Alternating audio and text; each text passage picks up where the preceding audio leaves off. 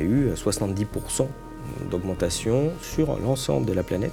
70% 70% en indien, pour un chinois, pour un africain. Évidemment, il ne voit pas de différence avec les agressions américaines de l'Irak hein, ou avec les agressions de la Syrie, de la Libye, etc. Donc en fait, on a tous les inconvénients sans les avantages. Qui va morfler Spoil, ça va pas trop être euh, les actionnaires. C'est bon, les dividendes, ça devrait aller. Les actionnaires de Total, c'est bon, rassurez-vous, euh, l'argent devrait continuer à couler à flot. Sujet sur lequel nous sommes revenus à plusieurs reprises à l'antenne du média. Et pour cause, pour un grand nombre d'entre vous, c'est une question de survie. La hausse vertigineuse des prix, la fameuse inflation. Quelle est sa véritable ampleur après trois mois de guerre en Ukraine? Les statistiques officielles surestiment-elles ou sous-estiment-elles le phénomène? Pour en saisir la portée dans une perspective large et sur le temps long, nous avons fait appel à Olivier Berruyer. Olivier Berruyer est statisticien et fondateur de Elucide, un média sur abonnement spécialisé notamment dans l'analyse, l'exploitation et la mise en graphique de données chiffrées. L'inflation que nous vivons, est multifactorielle. On a les conséquences du Covid et les ruptures dans les chaînes logistiques mondiales, mais il y a aussi les conséquences de la guerre en Ukraine, du blocage physique de certaines matières premières qu'elle a entraînées et des sanctions euh, occidentales contre la Russie. Ces sanctions occidentales contre la Russie, on, le rappelle, ont entraîné une augmentation des prix de l'énergie assez rapide. Évidemment, le, quand on pense à Russie, on pense au gaz, vu que c'est un des, principaux producteurs mondiaux. Euh, et comme on voit sur ce graphique, l'augmentation des prix du gaz a été, gigantesque. Les prix ont été multipliés euh, par, euh, par 7.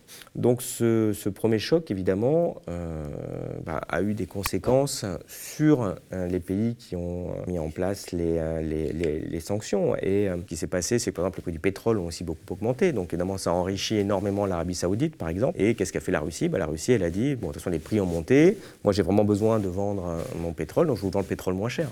Donc évidemment, elle ne s'enrichit pas comme s'enrichit l'Arabie saoudite, euh, mais au final, même avec un énorme discount euh, qui lui permet de vendre son pétrole à l'Inde, à la Chine, à plein de pays sur la planète, elle a plus d'argent que euh, ce qu'elle avait en 2021 avant la guerre. Donc on voit tout à fait l'impact paradoxal et puis le manque de compétences, pour être clair aussi, de nos dirigeants, puisque ces, impacts, enfin ces, sanctions ont d'énormes impacts sur nous et finalement assez peu sur les pays en face. Justement, quand on compare l'évolution des prix du gaz naturel en Europe et aux États-Unis, on sent une sorte de prix à payer différencié. Si on, on s'en tient aux conséquences monétaires de la guerre, la Russie s'en sort un peu mieux que nous.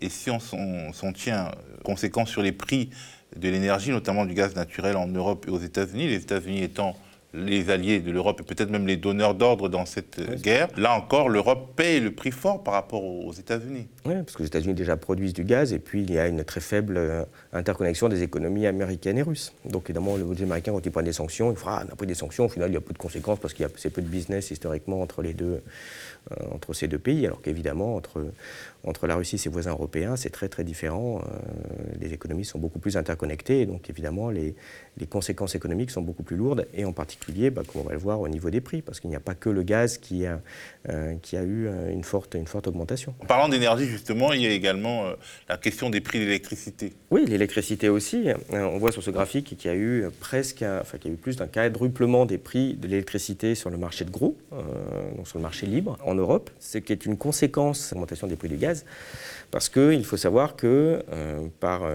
une décision hein, que beaucoup jugent complètement hein, folle. Il y a un prix unique de l'électricité en Europe. Qu'on a voulu faire un marché unique, ça a l'air sympa. Euh, mais il se trouve que ce prix, en fait, est indexé sur le prix du gaz. C'est-à-dire qu'on a créé un lien entre le prix de l'électricité et le prix du gaz, alors qu'à la base, il peut y en avoir un quand on produit l'électricité au gaz, mais c'est assez marginal sur l'ensemble de la production européenne. Et bien, on a choisi justement de mettre comme prix de l'électricité ce prix du gaz. Et donc, évidemment, bah, l'électricité s'envole dans les mêmes proportions, alors euh, que primo, bah, évidemment, il n'y a pas du tout cette nécessité-là. Il faut bien rappeler euh, que c'est vraiment au détriment de la France, puisqu'on avait normalement un avantage compétitif bah, qui était notre parc de centrales nucléaires, où on produit beaucoup d'électricité décarbonée, euh, alors certes avec des risques et des problèmes de déchets. Donc, autrement dit, bon, bah, il y a des conséquences potentiellement négatives sur ce truc-là. L'avantage, c'est qu'on a l'électricité pas chère, c'est qu'on est arrivé, avec cette réglementation européenne, à foutre en l'air notre avantage compétitif potentiel sur le prix, c'est-à-dire qu'on paye le même prix que les autres. Et donc en fait, on a tous les inconvénients sans les avantages, ce qui est assez, ce qui est assez sidérant. Et donc ça se voit sur ce, sur ce point-là. Cette courbe du, des prix de l'électricité sur le marché de gros en France est vraiment effrayante, mais quelque part, même si on peut déplorer des augmentations sur les factures des, des foyers, on, a l'impression que c'est quand même la courbe, elle n'est pas aussi sèche que, sur les marchés de gros. Est-ce qu'il y a une régulation? Comment ça se fait? Est-ce que, demain, ça va s'aggraver? Alors, pour le moment, oui, il y a une régulation. il n'y a pas forcément de régulation pour les entreprises hein, euh, qui n'ont pas ces marchés, ces marchés régulés. Deuxièmement, on vient d'apprendre qu'il va y avoir une augmentation de 8% euh, des factures dans quelques mois. Euh, ce qui est encore évidemment loin de, de ces, de ces niveaux-là, mais quand même qui va impacter lourdement les ménages, surtout ceux qui se chauffent à l'électrique. 8%, euh, c'est beaucoup. Euh, oui, c'est beaucoup, et c'est sans doute qu'un début, si ça continue dans ces, dans ces proportions-là. Et troisième point, il y a aussi un projet l'année prochaine de supprimer les tarifs réglementés. Si, si on continue dans ce néolibéralisme complètement cinglé, il va y avoir des conséquences sur le pouvoir d'achat des Français qui vont être on imagine qu'ils vont reporter quand même la, disparition des tarifs réglementés alors que euh, le monde est... Euh, ça, ça on, verra. Moi, je ne préjuge de rien euh, face, face au fanatisme néolibéral. Hein. Quand, quand, vous êtes capable de foutre en l'air votre avantage compétitif sur, sur les centrales nucléaires, vous êtes capable de faire plein de choses. On a parlé du prix du gaz, du prix de l'électricité. Qu'en est-il des prix du carburant. Ceux qui ont des voitures, euh, parmi ceux qui nous écoutent, savent que bah, les prix du carburant, ils ont vraiment augmenté. Qu'est-ce qui ressort de tes graphes? Ben, On voit qu'évidemment, en conséquence de, cette problématique, on a aussi une très forte augmentation du prix de l'essence. Et ça, évidemment, tous ceux qui ont fait un plein récemment s'en sont rendus compte. On a presque 50 centimes d'augmentation en une grosse année, ce qui est colossal pour les budgets. Il faut bien se rappeler que les Gilets jaunes avaient démarré sur une, augmentation potentielle beaucoup plus faible du prix de l'essence. Et, euh, évidemment, tous ceux qui vivent bah, dans, des, dans des banlieues un peu lointaines ou en province et qui ont besoin de leur voiture pour aller au travail euh, vont subir, là encore, des coûts. Euh, des coûts Enfin, ils subissent déjà. Hein. moi, j'ai fait un plein la semaine dernière, c'était de 2,22 euros le litre. Oui, ça, commence à bien le sentir passer quand même. Et jusqu'où, quelles conséquences la question des carburants peut avoir sur le niveau de vie, sur la des prix ben, Ça va dépendre de la durée de la crise qu'on subit. si ça continue, voire hein, si ça s'approfondit, ben, les prix peuvent encore augmenter euh, assez fortement, hein, il y a de la marge encore, et donc les prix à la pompe également. Il faut bien suivre ce qui se passe au niveau, au niveau international et espérer qu'on ait des dirigeants qui euh, pensent aussi euh, bah, aux intérêts des pouvoirs d'achat de l'ensemble des Français. Parce qu'en ce moment, ce qui divise l'Union européenne, ce qui divise les 27, c'est la question de l'embargo sur le pétrole russe. Il y a déjà un embargo relatif en réalité sur le gaz russe, et là on évoque une possibilité d'embargo sur le pétrole russe. Un tel embargo pousserait les prix vers le haut Le gaz, on continue à en acheter. Le pétrole aussi. Il y a eu un projet il y a quelques semaines justement de mettre un embargo sur le pétrole. Et là, ils viennent de faire machine arrière parce que je pense que quelqu'un a dû commencer à compter, à comprendre ce qui se passe. Quand on me dit qu'on fait un embargo sur le pétrole russe, vous donnez plus d'argent à la Russie en fait, concrètement, puisqu'elle vendra son pétrole plus cher ailleurs. Il n'y a euh, aucun soutien en dehors de l'Occident à ce qu'on fait euh, face à cette horrible agression, certes russe, mais ben, pour un Indien, pour un Chinois, pour un Africain, évidemment, il ne voit pas de différence avec les agressions américaines de l'Irak hein, ou avec les, les, agressions de la Syrie, de la Libye, etc. Donc ils disent on voit très bien ce que vous êtes en train de faire. Euh, nous, on n'ira pas euh, dans vos, euh, dans, vos petits jeux politiques, d'ailleurs extrêmement dangereux, et sur lesquels, évidemment, on a des répercussions très importantes. Et on va le voir en particulier sur les problématiques alimentaires. Justement, en fait, tu mets aussi à notre disposition des graphiques sur l'évolution des prix alimentaires. Et ce sont les chiffres de l'Organisation des Nations Unies pour l'alimentation et l'agriculture. Et ils font quand même peur. Ce graphique-là en particulier, c'est un indice qui est fait euh, par, par l'ONU sur euh, l'ensemble des prix de l'alimentation sur la planète. C'est un indice qui est, très ancien. C'est un indice ici qui est corrigé de l'inflation, hein. donc évidemment il devrait être, être stable si, si les prix n'augmentaient pas. Et donc on voit qu'on a eu 70% d'augmentation sur l'ensemble des produits alimentaires sur l'ensemble de la planète. 70%. 70% de plus. On voit qu'on est bien plus haut que la pointe qu'il y avait eu en 2008 et qui, on se rappelle, a, a été euh, cassée par la crise de 2008 et puis remonté après rapidement en 2011 et que ces niveaux-là avaient euh, déclenché les printemps arabes en particulier, avec ces émeutes de la faim. Donc voilà, là, ce, que, ce qui est en train de, de, tomber euh, sur la figure encore de, de l'Afrique et de l'Asie, l'Amérique du Sud aussi en bonne partie, c'est cette augmentation colossale qui commence a fait réagir. On voit des émeutes sur les prix, des émeutes de la faim qui commencent à se faire jour, mais dans un trimestre, dans deux trimestres, dans trois trimestres. On a déjà vu au Sri Lanka des émeutes qui sont peut-être annonciatrices de dérèglements sociaux mmh. dans certain nombre de pays du tiers-monde. Non, tout à fait. Donc, comme je dis, cette, cette, cette situation-là peut avoir des conséquences géopolitiques aussi extrêmement fortes, que ce soit dans les conséquences de, des modes de la faim, ce genre de choses, ou aussi dans, une forme de, euh, de haine euh, de l'Occident qui déclenche ça. Mais je répète, bon, voilà, quand on est musulman, les pays qui passent la frontière pour saisir des territoires, ils connaissent ça en Israël et ils se demandent pourquoi on fait rien, pourquoi on soutient ça, avec assassinat de journalistes comme on a vu encore il y a 15 jours, et dans l'indifférence la plus, totale. Moi, je vois personne mettre un drapeau palestinien euh, sur Twitter.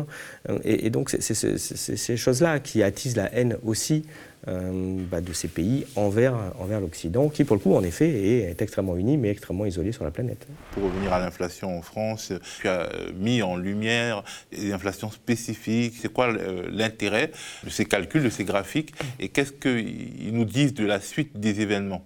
Parce qu'on a fait une série d'articles bon, assez détaillés sur plein de produits pour voir où, on en était, parce qu'il faut comprendre ce qui se passe. On a une hausse aussi de 50 à 100 euh, de tout ce qui est textile, euh, de certains bois. On a ici, on voit une hausse euh, très importante des métaux qui ont doublé, voire triplé. Pourquoi on regarde ça? Bah, Parce que ça a des conséquences sur la vie des gens. Il faut bien voir aussi que va nous tomber dessus bah, une hausse de, prix des, des, de l'habillement, des meubles, tout ce qui nécessite des métaux. Donc on est face à un phénomène d'une inflation qui se répand et qui commence à toucher de plus en plus euh, bah, la vie concrète euh, des, Français et leur pouvoir d'achat. Donc en gros, les prix euh, du bois, des textiles, des matières premières, c'est comme des, des, événements annonciateurs de ce qui va finalement arriver dans nos grandes surfaces, dans nos centres commerciaux. Bien sûr, c'était l'idée de voir quelles vont être les conséquences sur, comme on dit, un pays de la ménagère, mais c'est bien ça qui se passe. Et on voit que ce sont des hausses qui ne sont pas plus 1 ou plus 2% hein. ça se compte sur des, sur des niveaux qui sont beaucoup plus élevés et qui touchent évidemment le consommateur, euh, mais qui touchent aussi le producteur. Et sur ce graphique, on voit l'augmentation des prix à la production en Europe et on voit qu'ils atteignent 30%. C'est plus 30% pour une entreprise aujourd'hui pour produire en Europe en quelques mois. Donc on voit que les entreprises bah, donc, vont avoir des problèmes de rentabilité, des problèmes de compétitivité, et donc, qui va morfler Spoil, ça va pas trop être euh, les actionnaires. C'est bon, les dividendes, ça devrait aller. Les actionnaires de Total, c'est bon, rassurez-vous, euh, l'argent devrait continuer à couler à flot. Mais par contre, euh, ce que ça va donner sur euh, la limitation des augmentations de salaire, sur l'emploi. Évidemment, bah, une des façons de faire face à ces coûts, bah, c'est d'essayer de comprimer l'emploi. Donc les conséquences, c'est évidemment du côté de la consommation, parce qu'on pense toujours à ça quand on est consommateur, mais une des conséquences, c'est aussi potentiellement de perdre son emploi. Euh, c'est pas juste que ce soit un peu plus cher en grande surface.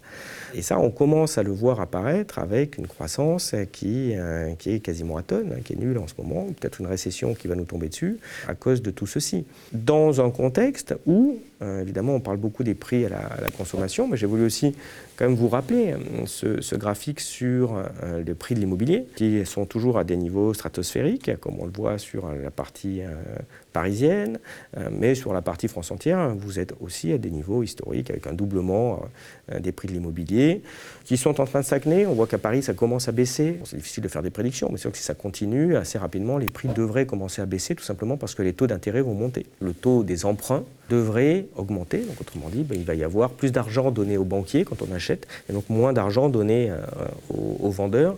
Autrement dit, les prix devraient commencer à, à, connaître une décrue, comme on l'a vu dans la plupart des pays. La France reste une exception à ces niveaux euh, assez délirants, entretenus par des bulles, par de la spéculation, par l'argent de la BCE qui coule à flot.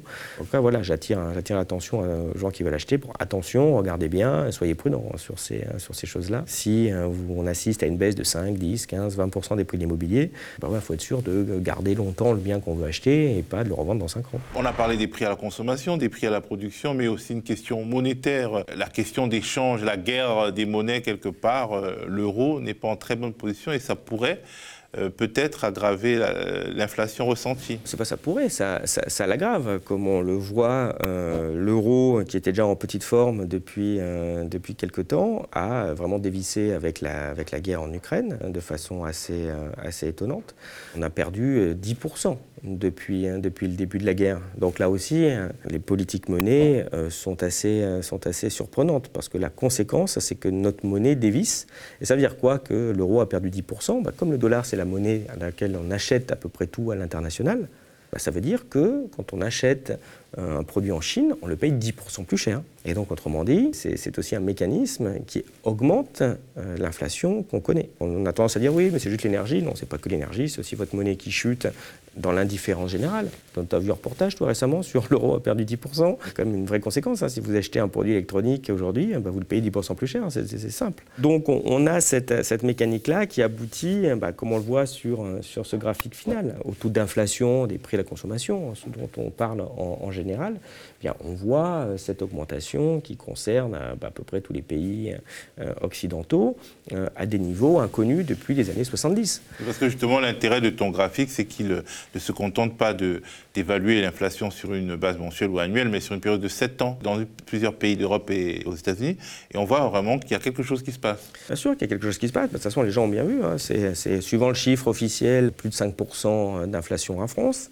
on est presque à 9% aux États-Unis. C'est à peu près les niveaux aussi sur lesquels euh, sont, l'Allemagne, elle qui, a toujours fait très attention à son, à son inflation. Donc il se passe vraiment quelque chose d'assez inédit aux conséquences extrêmement douloureuses pour, pour les gens. Parce que là, bon, avez, les, chiffres sont assez discutables au niveau de l'inflation. Il faut savoir que ça, ça semble être quelque chose de, de, très, de très factuel. J'appuie sur un bouton, tac, l'INSEE me dit, bah, tiens, tous les prix ont augmenté de 5,5. Il y a beaucoup de calculs, il y a beaucoup d'estimations, il, il, y a des choses assez... Euh, assez étonnante. On cite souvent l'exemple de l'ordinateur. Vous achetez un ordinateur, bon, aujourd'hui il vaut un certain prix. Euh, dans un an, en fait, votre ordinateur va être plus puissant, hein, puisqu'il y a un progrès technologique, hein, il vaut le même prix. Euh, bah, en fait, l'INSEE va considérer que le prix de l'ordinateur a baissé. Il va dire, ah bah tiens, regardez, l'inflation, ça baisse, alors que bah, vous avez payé toujours le même prix. Certes, l'ordinateur est un peu plus puissant, mais ça ne change rien à la façon que vous avez déboursé, déboursé de l'argent. Donc, en fait, vous n'avez pas gagné de l'argent avec, avec cette soi-disant baisse, baisse des prix. C'est pas comme si la génération précédente d'ordinateurs était toujours sur le marché. Donc, au final, c'est un, un ordinateur, voilà, c'est tout. Exactement, c'est qu'on ne peut pas acheter euh, l'ordinateur 10% moins cher d'il y, a un an, il n'existe plus. Donc ces, euh, ces tripatouillages font que voilà, les indices sont assez, sont assez discutables. En plus, vous n'avez pas le même panier suivant vos, vos, niveaux de consommation. Donc autrement dit, pour euh, plein de gens qui nous écoutent, l'inflation, elle sera sans doute de 6-7%, assez facilement. Euh, évidemment, si vous êtes un gros rouleur, hein, si vous chauffez l'électricité, si ce sera de pire en pire. On voit très bien, hein, vous pouvez être très dépendant de certains, de certains, de certains sujets. Et donc, face à ça, quand on dit qu'il bah, y a une inflation de 6%, bah, la question, c'est pour maintenir votre pouvoir d'achat, il faudrait avoir 6% d'augmentation de salaire. Qui a eu 6% d'augmentation de salaire cette année Dénoncez-vous. Il n'y a pas grand monde.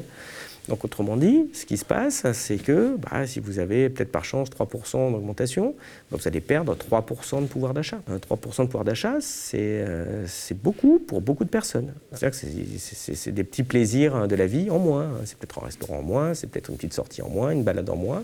Les statistiques montrent que les Français vont de moins en moins au cinéma, déjà. Oui, mais par exemple, ce genre, ce genre de choses. Euh, vous faites ça pendant 3 ans, ce sera 10% en moins. Et là, 10%, c'est quasiment tout le disponible qui vous restait une fois que vous avez payé euh, vos impôts, euh, l'essence, euh, le chauffage, etc., etc. Beaucoup de gens, effectivement, disent bah alors qu'est-ce qui va se passer? Est-ce qu'on va avoir 20% d'inflation? Est-ce que, est que, ça va durer des années et des années? Peut-être pas non plus, en tout cas pas comme ça. Alors évidemment, si vous continuez la guerre à faire n'importe quoi, ça peut augmenter encore plus, ça c'est sûr. Mais ce qui risque de se passer, en fait, c'est tout simplement, on, va commencer à plafonner parce que bah, le pouvoir d'achat des gens baisse et vous allez hop, tomber en, récession. En. Cette récession devrait calmer les prix. Bah, jusqu'à ce que l'économie reparte un peu. Dès que ça repartira, les prix repartiront, en fait, puisque vous avez les mêmes mécanismes. Donc vous risquez d'avoir, à défaut, euh, espérons qu'il n'y ait pas une augmentation très, très, très, très, très longue, bah, une espèce de stop and go et donc bah, de récession. Récession, c'est du chômage et c'est des problèmes aussi autres sur, sur, la, vie des, sur la vie des gens. On ne peut pas rester euh, pendant 5 ans à 8% d'inflation si les salaires augmentent de 3, parce que le pouvoir d'achat est, euh, est, complètement détruit. Justement, à propos des décisions calamiteuses dont tu parlais, je voudrais qu'on regarde un petit extrait d'une déclaration de Bruno Le Maire, euh, ministre de l'économie et des finances d'Emmanuel Macron, mais cette déclaration, elle a très très mal vieilli. On regarde. Les sanctions économiques et financières sont même d'une efficacité redoutable.